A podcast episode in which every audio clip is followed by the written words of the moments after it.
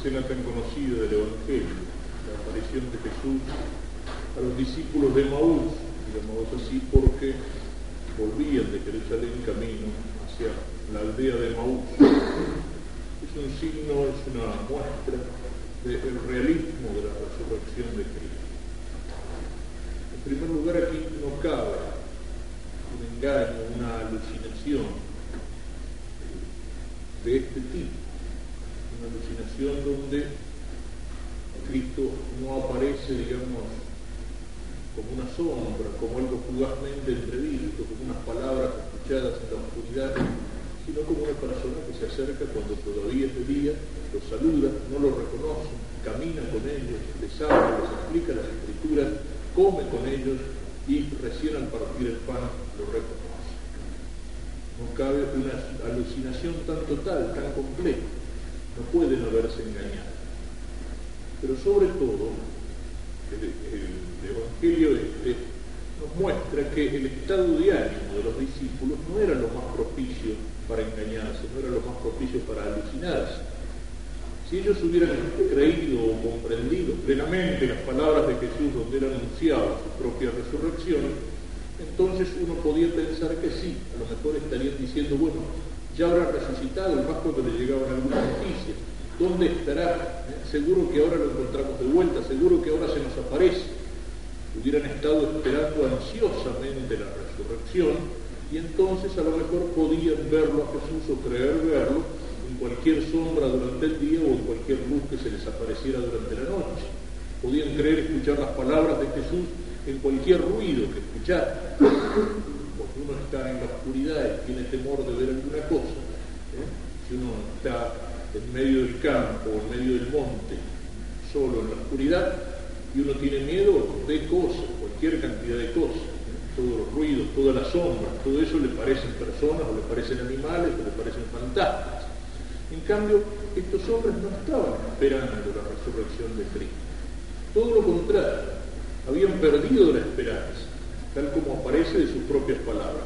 Nosotros esperábamos que este iba a ser el que iba a libertar a Israel. Pero el estado de ánimo es de desesperanza, el estado de ánimo es de constatación de un fracaso. ¿Cuál es el estado de ánimo de estos hombres? Todo fue un sueño muy lindo, todos han sido tres años hermosos, pero todo terminó mal, todo se acabó. Cristo murió en la cruz. Incluso lo más tremendo es que han oído algo. No se fueron de Jerusalén inmediatamente después de la crucifixión. Están caminando el domingo de la resurrección. Y entonces han oído rumores. Sí, algunas mujeres fueron al sepulcro y dicen que no lo vi, que, no estaba, y que vieron ángeles, pero no lo, pero lo dicen como diciendo eh, cosas de, mujeres fantasiosas, cosas de, de viejas chismosas, cosas no le dan importancia. O sea, ni siquiera ese signo que al menos podría haber sido un signo de alarma, un signo de atención. Por lo menos Pedro y Juan, cuando escuchan lo que las mujeres dicen, van y corren al sepulcro. Vamos a ver si es cierto. No les creen del todo, pero por lo menos vamos a ver si es cierto. En cambio, estos discípulos no le dan importancia. Es decir, no están en un estado de ánimo sugestionado no están desesperados esperando la resurrección. Al contrario, en ellos ha muerto la esperanza. ¿Y por qué ha muerto la esperanza en ellos? Porque se habían equivocado el objeto de la esperanza. Porque su esperanza era una esperanza humana, o por lo menos era una esperanza demasiado humana. Porque esperaban en Cristo, como la mayor parte de los judíos esperaban en el Mesías, un libertador temporal es decir, un jefe, un caudillo político, inspirado en lo religioso ciertamente, porque en Israel estas dos cosas no se separaban, pero que los libertara de la opresión del extranjero, de la opresión romana, que libertara, que volviera a restablecer el reino de Israel, que los librara del imperialismo, diríamos hoy, pero aquí en la tierra. Un libertador temporal, un libertador humano. La confusión que aparece todo a lo largo de la vida. Cuando multiplica los panes lo quieren hacer rey. Y Jesús se lo echa en cara. Por eso mismo Jesús muchas veces, después de los grandes milagros, dice, no digan nada, O sea, Jesús temía esta confusión, Jesús quería evitar esta confusión. Su esperanza era una esperanza humana. Y entonces pasa lo que muchas veces nos pasa con las esperanzas puramente humanas. Cuando ponemos nuestra esperanza aquí en la tierra, ¿cuántas veces esa esperanza defrauda? ¿Cuántas veces esa esperanza fracasa? ¿Cuántas veces a lo largo de nuestra vida eh, nos hacemos ilusiones, queremos alcanzar algo, creemos a lo mejor en alguna persona, esperamos en que la situación mejore, esperamos que nos salga bien, qué sé yo, un examen o un negocio, confiamos en alguien que va caminando al lado nuestro y que después afloja. ¿Cuántas veces las esperanzas humanas son esperanzas que se van rompiendo sin realizarse como las olas que se rompen contra las rocas en la orilla?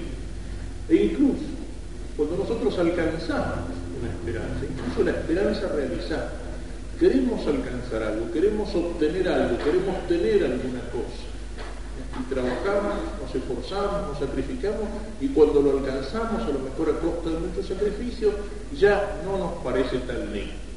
Porque todas las cosas de aquí de la tierra son mucho más lindas en la imaginación que en la realidad. Eso es lo que pasa en el pecado.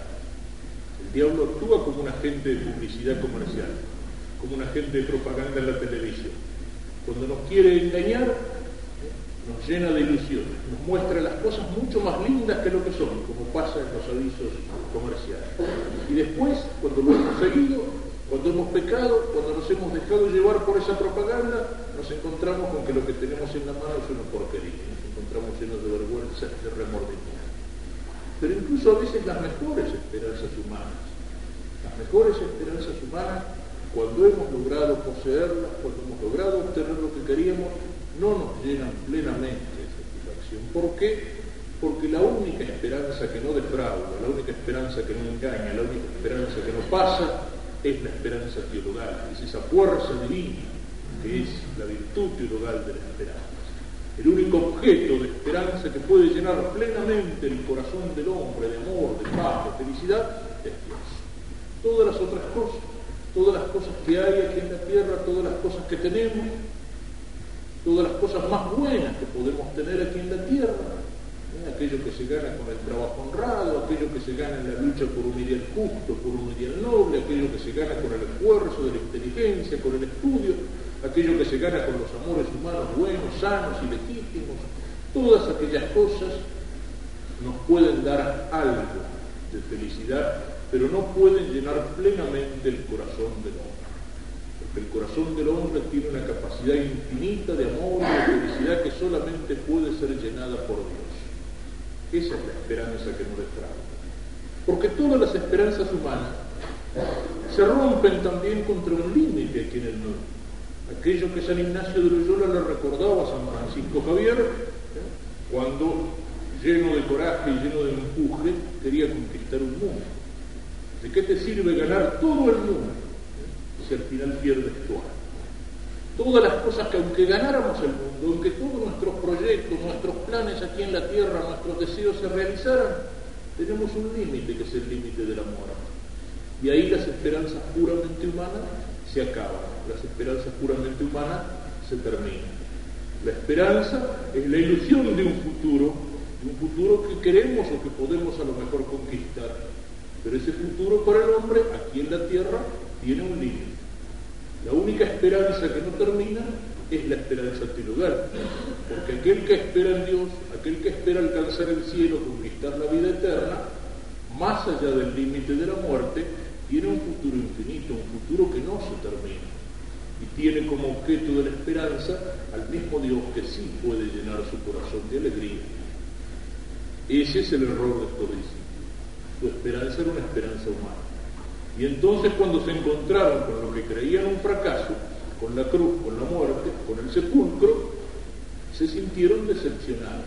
Bueno, con toda su sabiduría y hasta con sus milagros, había sido uno más entre aquellos que se creyeron en el Mesías y que llamaron a los hombres a una empresa vana, a una empresa de fracaso.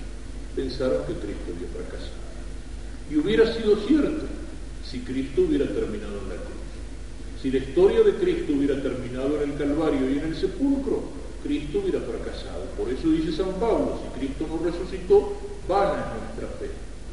Pero Cristo con su resurrección venció, como decíamos los otros domingos, venció al pecado y venció a la muerte.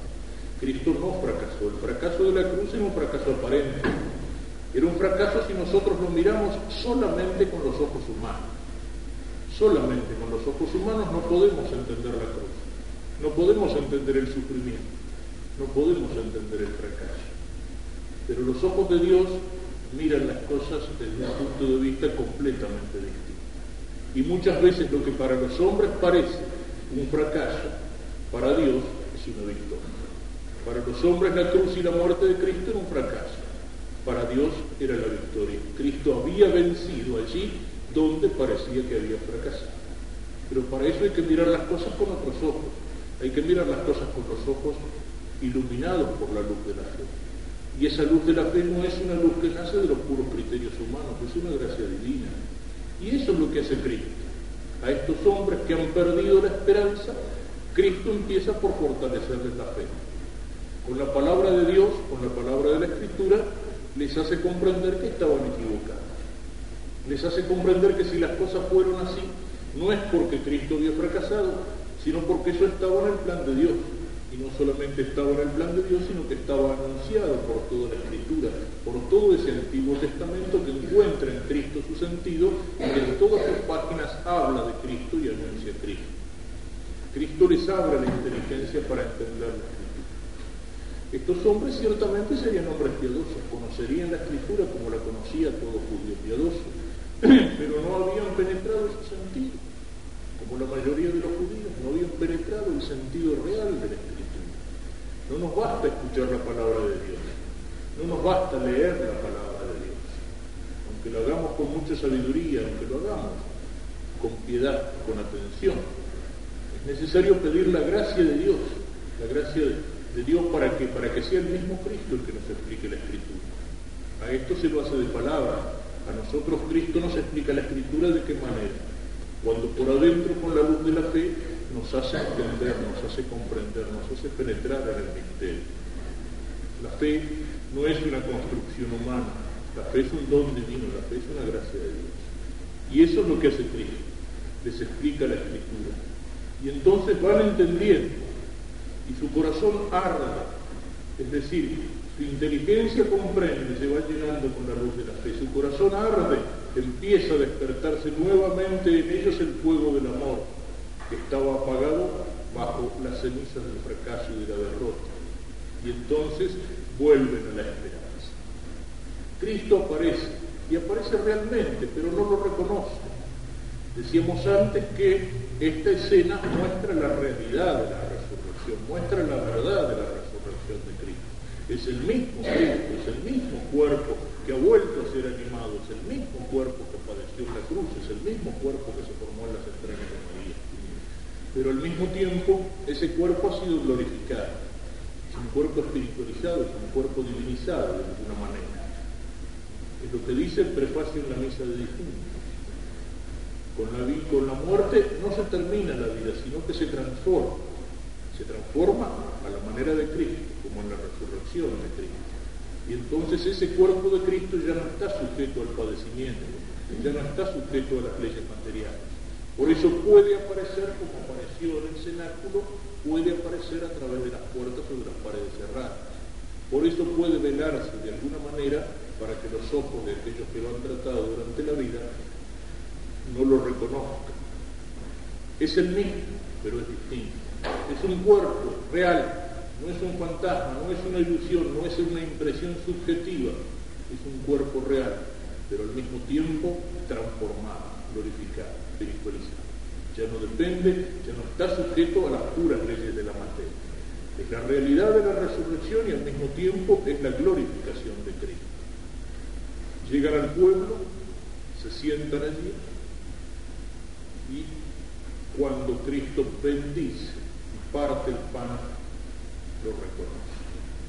Ciertamente aquí hay como una culminación Cristo les ha iluminado la fe, les ha devuelto la esperanza, ha hecho arder en su corazón el amor de la caridad.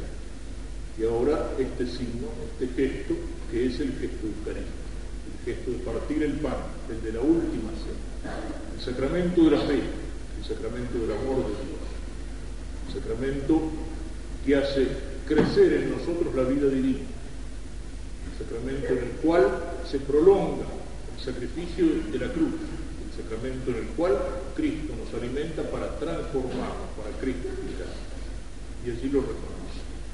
Y en ese momento Cristo desaparece y estos hombres, abatidos, vencidos, con sensación de fracaso, vuelven transformados a Jerusalén y se encuentran los apóstoles llenos de alegría que les confirma lo que era solo una impresión de las mujeres, el Señor ha resucitado y se ha aparecido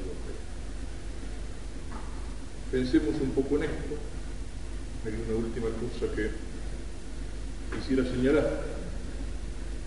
Era necesario que el Mesías padeciera para entrar en su gloria.